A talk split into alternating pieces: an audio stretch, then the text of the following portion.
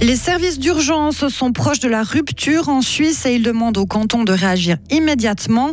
L'État de Fribourg nous envoie un tout ménage pour économiser de l'énergie, mais est-ce vraiment possible quand on est locataire? Et les Biennois n'ont qu'à bien se tenir. Notre dragon Julien Sprunger est de retour aux affaires et prêt à griffer la glace. Un temps humide et venteux, c'est valable pour aujourd'hui, mais aussi pour ce week-end. Dimanche, d'ailleurs, la neige descendra à 600 mètres. Nous sommes vendredi 13 janvier 2023. Bien le bonjour Isabelle Taylor. Bonjour tout le monde.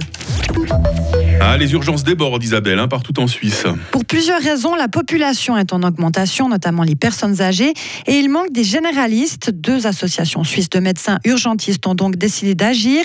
Dans un courrier envoyé cette semaine, elles demandent aux autorités cantonales et aux directions d'hôpitaux de toute la Suisse de mieux les soutenir.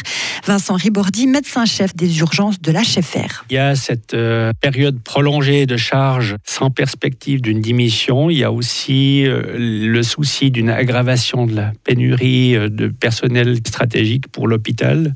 Il y a aussi le maintien d'une pression euh, financière, économique euh, sur le système de santé. Tout ça mis ensemble nous montre que sans changement, on va dans le mur et que c'est le moment d'alerter les autorités. Mais c'est des problématiques qui ne sont pas neuves. Elles ne sont pas neuves, mais la vitesse à laquelle les choses ont évolué ont été étonnantes. On parvient peut-être à une limite et c'est le moment de faire le point sur tout ça. Les urgentistes demandent aussi la reconnaissance officielle de la spécialisation en médecine d'urgence. Aujourd'hui en Suisse, on devient médecin urgentiste seulement après une formation supplémentaire à effectuer après la spécialisation. Ne faire tourner son lave-vaisselle que quand il est plein ou éteindre tous les appareils électriques plutôt que de les laisser en veille. Vous avez pu lire ces conseils pour économiser de l'énergie dans un tout ménage que vous avez dû recevoir cette semaine dans votre boîte aux lettres.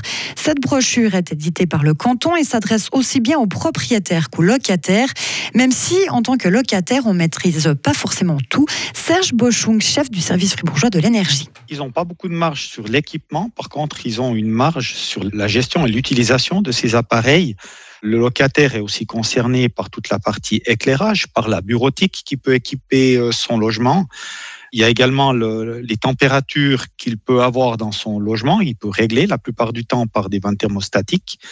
Donc il y a, le locataire a quand même euh, passablement de bons gestes à faire pour réduire sa consommation d'énergie. Vous trouvez aussi cette brochure en version numérique en français et en allemand sur la page d'accueil du site de l'État de Fribourg www.fr.ch. L'ancien conseiller d'État fribourgeois Georges Godel devrait devenir le nouveau président de Crémaux. La nomination du glanois de 70 ans devrait être confirmée lors d'une assemblée extraordinaire début février. Crémaux traverse actuellement une période difficile. Le groupe basé à Villars-sur-Glane a essuyé une perte de près de 3 millions de francs à la fin de l'année 2021. Aux États-Unis, Isabelle, la chanteuse Lisa Marie Presley est morte hier soir à l'âge de 54 ans. La fille de la légende du rock Elvis avait été hospitalisée quelques heures plus tôt après un arrêt cardiaque.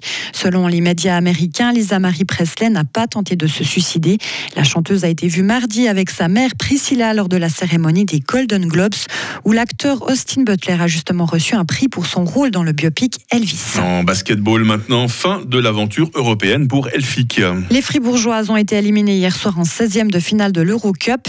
Elles ont perdu 71 à 65 face aux Polonaises de Lublin et elles s'étaient déjà inclinées la semaine dernière lors du match aller à Saint-Léonard. Elfic Fribourg va maintenant pouvoir se concentrer sur la défense de ses trophées en Suisse. On va quand même essayer de terminer sur une bonne nouvelle, Isabelle. En hockey sur glace, bah, c'est une bonne nouvelle hein, pour les supporters de Fribourg-Gotteron. Oui, Julien Sprunger va effectuer son retour au jeu ce soir à la BCF Arena. On l'avait vu jouer pour la dernière fois le 2 janvier face à Cloton, puis il a déclaré avoir des vertiges. Mais le capitaine des Dragons sera bel et bien sur la glace pour batailler contre les Biennois. On l'écoute. Oh, ça va super bien, je suis de retour aux affaires là, depuis euh, euh, mardi déjà sur la glace avec l'équipe. Euh, j'ai pas joué parce que je manquais un peu de rythme et puis euh, ça va vraiment bien. Je me suis toutes mes sensations, je suis prêt à jouer le week-end. Et puis euh, j'ai eu euh, vendredi après l'entraînement, euh, j'étais pris de, quelques vertiges, rien de bien grave, de, trop alarmant, mais je pense que c'est toujours important aussi de, faire des contrôles nécessaires et puis d'être sûr avant de rejouer parce que jouer à 90% c'est pas pas suffisant. Et puis, puis voilà ça a pris ça a pris quelques jours juste pour, effectuer tout ça. Et là je suis vraiment pleinement de retour aux affaires et avec mes, avec tous mes moyens. Nous voilà rassurés, Mike, sur Ah oui, l'état de oui, santé de Julien Sprunger.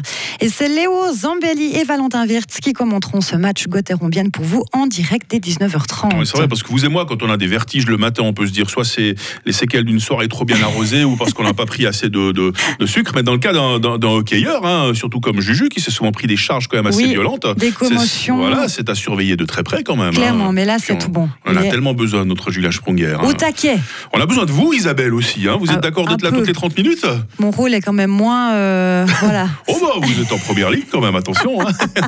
Alors on se retrouve avec toute l'équipe hein, dans quelques instants pour le programme du jour et notamment autour de cette date de vendredi 13. Retrouvez toute l'info sur frappe et frappe.ch.